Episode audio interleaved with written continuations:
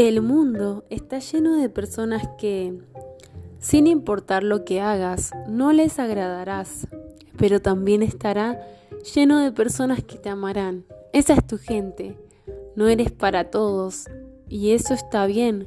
Habla con la gente que sí quiere escucharte, que les importes, que te busquen. No pierdas tu tiempo tratando de convencer a alguien de tu valor.